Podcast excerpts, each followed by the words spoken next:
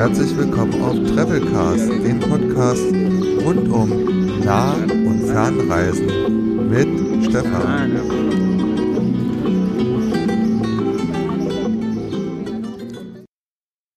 Hola España geht in die dritte Runde. Ich sitze in meinem Wagen auf dem Sitz 6a und bin auf dem Weg in die Landeshauptstadt nach Madrid. In knapp zwei Stunden sollten wir dort eintreffen mit dem Schnellzug. Ich sage erst einmal Adios, Andalusia. Und dann schauen wir mal, wie es weitergeht. In Madrid angekommen, geht es mit der Metrolinie 1 in Richtung Hotel. Dort eingecheckt, frisch gemacht, umgezogen und dann zieht es mich natürlich in die Innenstadt von Madrid. Na, ein ganz schöner Fußmarsch, aber egal. Hier ist alles irgendwie ein bisschen größer. Selbst die Landesflagge, die schwebt über Madrid. Ich habe das Gefühl, die ist so groß wie ein Fußballfeld. Und es zieht mich weiter Richtung Innenstadt, Richtung Plaza Sol. Wer sich in Madrid bewegen möchte, die Stadt ist ja ein bisschen größer als das, was ich bisher erlebt habe mit Sevilla und Cordoba, der sollte sich eines dieser Tickets besorgen. Äh, ich habe ein Dreitagesticket für knapp 18 Euro, Stand Juli 2019 erworben, mit dem ich die Metro hoch und runter fahren kann bis an die Stadtgrenzen.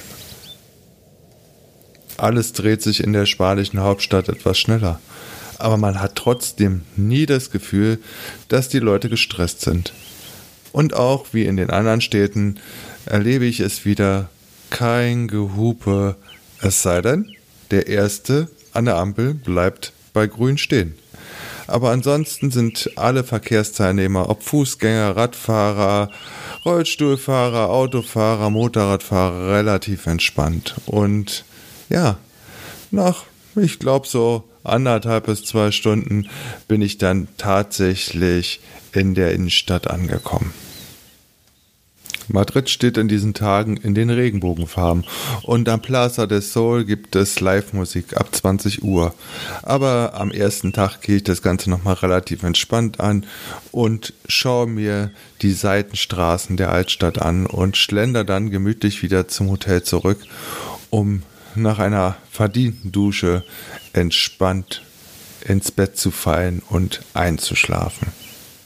Gleich geht's weiter mit dem zweiten Tag in Madrid.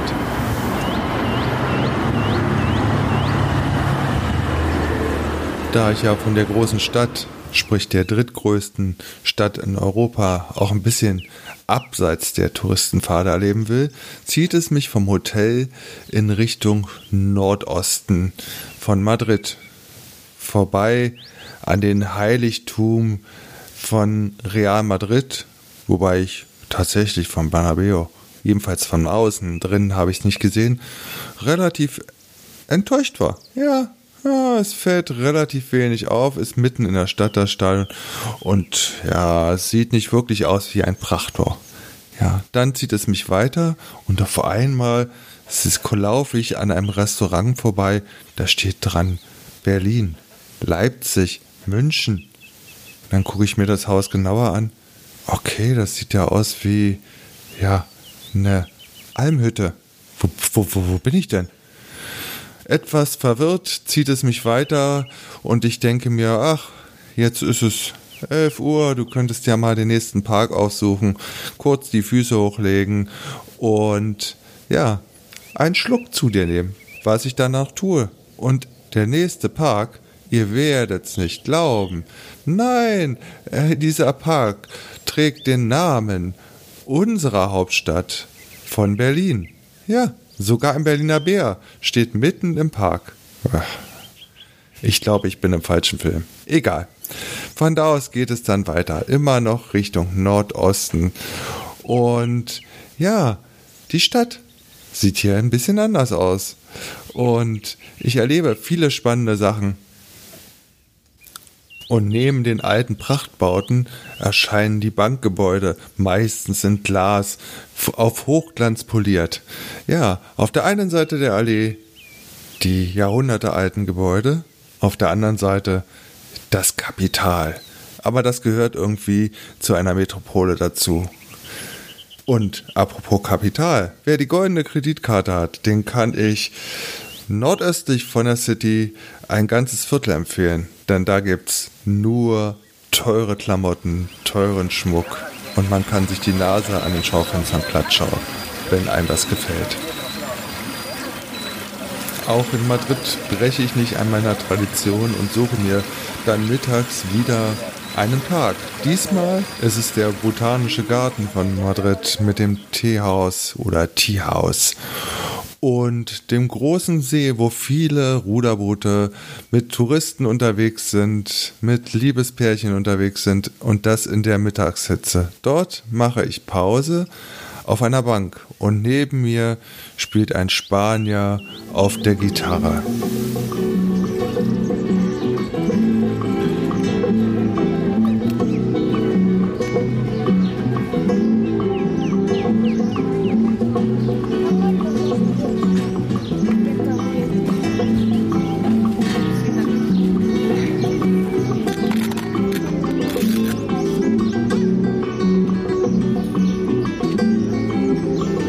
Also wenn ihr Madrid seid, dann kann ich euch den Botanischen Garten wärmstens empfehlen.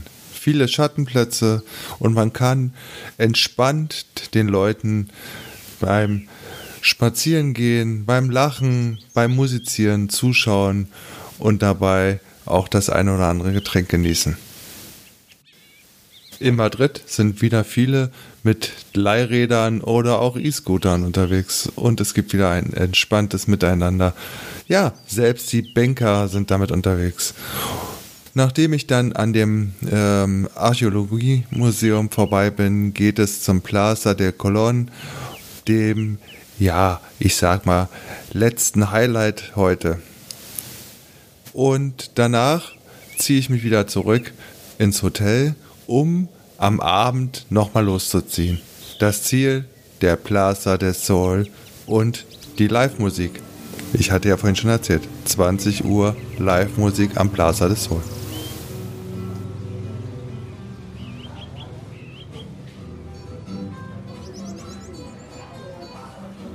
So gegen 19.30 Uhr habe ich dann das Hotel frisch geduscht, bei wahrscheinlich immer noch geführten 38 Grad im Schatten verlassen und bin wieder in die Metro 1 gestiegen und am Plaza des Sol direkt ausgestiegen. Ja, was soll ich euch sagen? Ja, es kamen schon einige Menschen zusammen. Der Platz ist relativ groß und ich sage mal, gefühlte acht Straßen führen oder ja, acht Straßen und Fußgängerzonen führen auf den Plaza del Sol. Ähm, und natürlich war noch um die Uhrzeit relativ viel los an den Geschäften. Wie ihr wisst, ist ja in Spanien alles ein bisschen Zeit verschoben. Das Leben beginnt ja da erst wieder so um 21 Uhr. Aber der Plaza des Sol füllte sich, die Bühne war fertig, es wurden nochmal Proben gemacht, ob die Technik auch einwandfrei funktionierte. Und kurz nach 20 Uhr ging es dann mit der Musik los. Und ja, ob alt, ob jung, ob schwul, lesben, hetero, was auch immer, Frauen, Männer, es war völlig wurscht, alle hatten ihren Spaß und es gab kein Gedrängel und keine großen Kontrollen. Obwohl drumherum auch Polizei unterwegs war, hielt die sich dezent ja zurück. Wobei man natürlich in Spanien dazu sagen muss, dass mindestens einer von den Patrouillen immer ein Maschinengewehr präsentiert was mich am Anfang, äh, Entschuldigung, was mich am Anfang schon ein bisschen irritiert hat, aber irgendwann stellt man dann fest, okay, die sind freundlich und ähm, wenn man möchte, dann kann man sich mit denen sogar fotografieren lassen. Also alles relativ entspannt und ich genoss den Abend unter dem sternenklaren Himmel in Madrid bei ja, zwar nicht ganz meiner Musik, aber mit einer Menge Spaß und irgendwann im Dunkeln zog es mich mit der Metro wieder zurück in Richtung Hotel. Denn in Madrid bin ich ja drei Tage. Also, ich muss ja noch fit bleiben. Mal sehen, was am nächsten Tag passiert.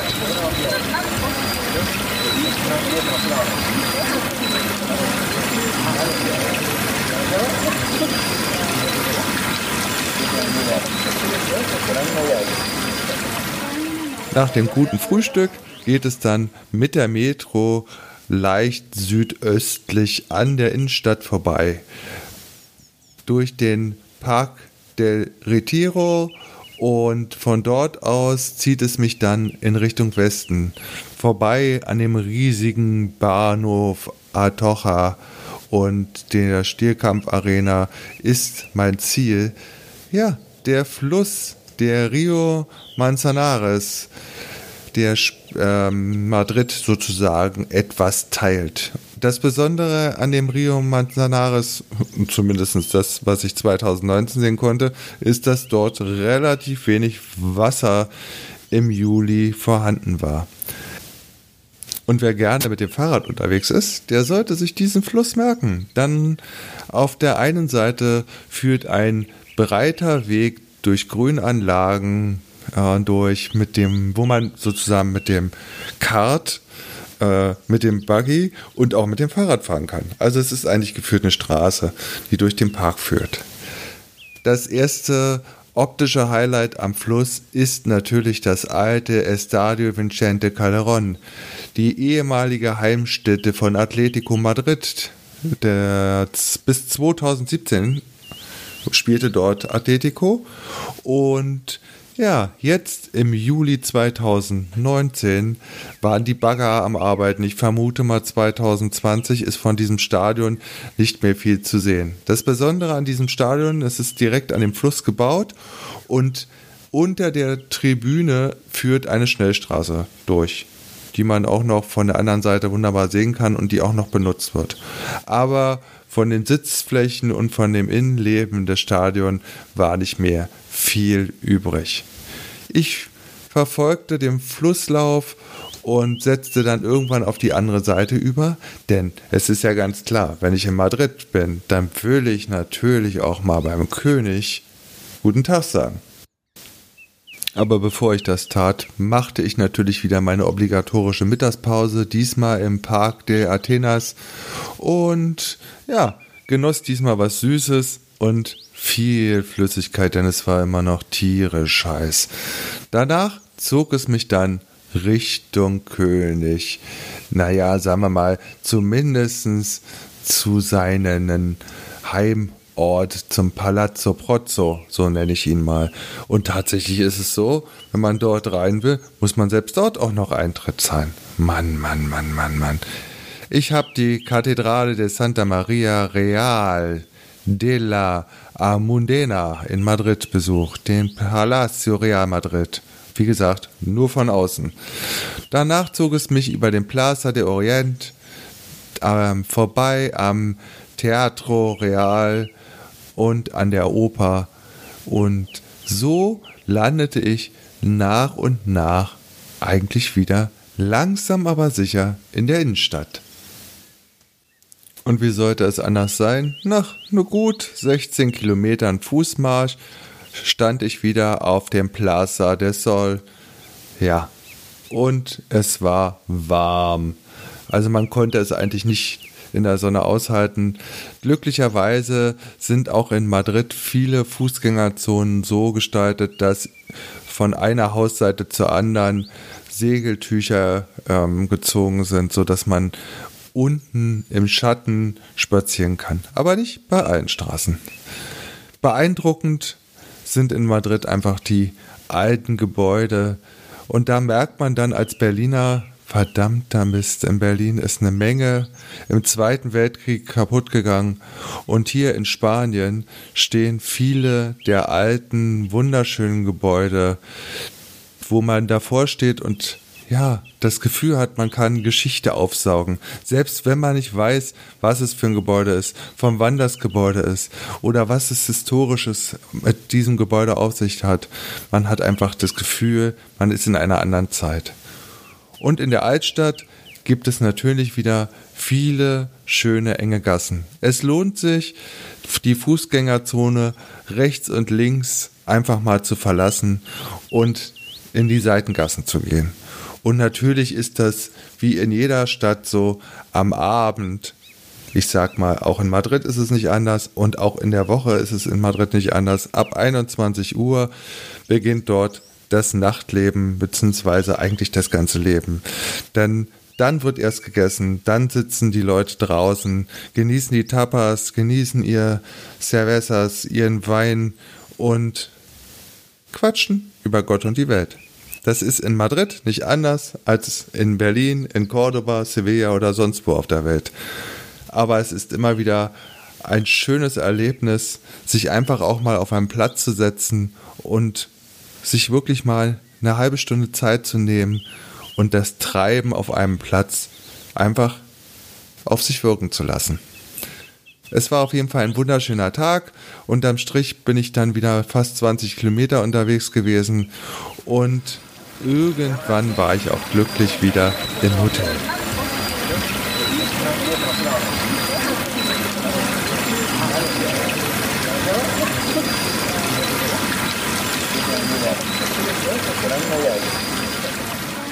Es war ja für mich der erste Trip nach Madrid und naja, unweigerlich habe ich natürlich Madrid mit Barcelona verglichen.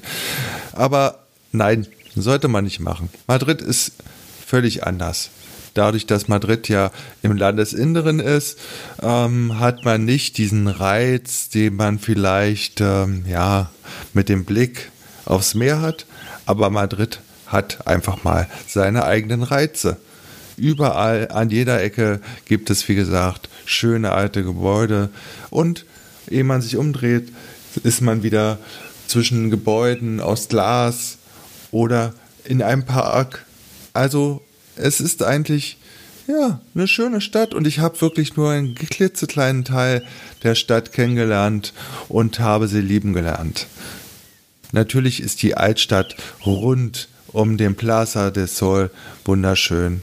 Und immer wieder stößt man auf Straßenzüge, die noch an die alten Prachtbauten ähm, erinnern und auch relativ breit sind. Und ja, ob man nun unbedingt die, ja, ich sag mal, in den Palast muss, Okay, muss jeder für sich selber entscheiden. Ich bin derjenige, der eher draußen unterwegs ist, weil mich interessieren mehr die Menschen, die draußen unterwegs sind. Also ich kann Madrid nur wärmstens empfehlen. Man kann viel erleben, man kann tagsüber viel machen, man kann eine der vielen Hop-on, Hop-off-Touren machen. Man kann sich super mit diesem äh, Touristenticket bewegen, was es nicht nur für drei Tage gibt, sondern ich glaube auch für ein, zwei, fünf und sieben Tage. Also egal wie, meine wie lange man in Madrid ist. Ähm, mit der Metro kommt man relativ flott von A nach B und das ist auch ein relativ entspanntes Fahren ohne Gedrängel und Geschubse. Auch wenn es natürlich tagsüber relativ voll ist. Jo, das ist mein persönliches Fazit zu Madrid. Ich weiß nicht, was ihr für Erlebnisse hattet, ähm, wenn ihr schon mal mit Madrid wart. Ihr könnt ja gerne was dazu schreiben. Jo, und am nächsten Tag ging es dann wieder, tja, in Richtung Zug. Und das nächste Ziel ist das Meer. Der Urlaub ruft. Na gut, okay. Urlaub habe ich ja jetzt schon. Es ist der achte Tag und es zieht mich nach Alicante. Aber dazu in der nächsten Episode auf Travelcast. Ich wünsche euch einen wunderschönen Tag. Also, bis zum nächsten Mal. Euer Stefan. Tschüss.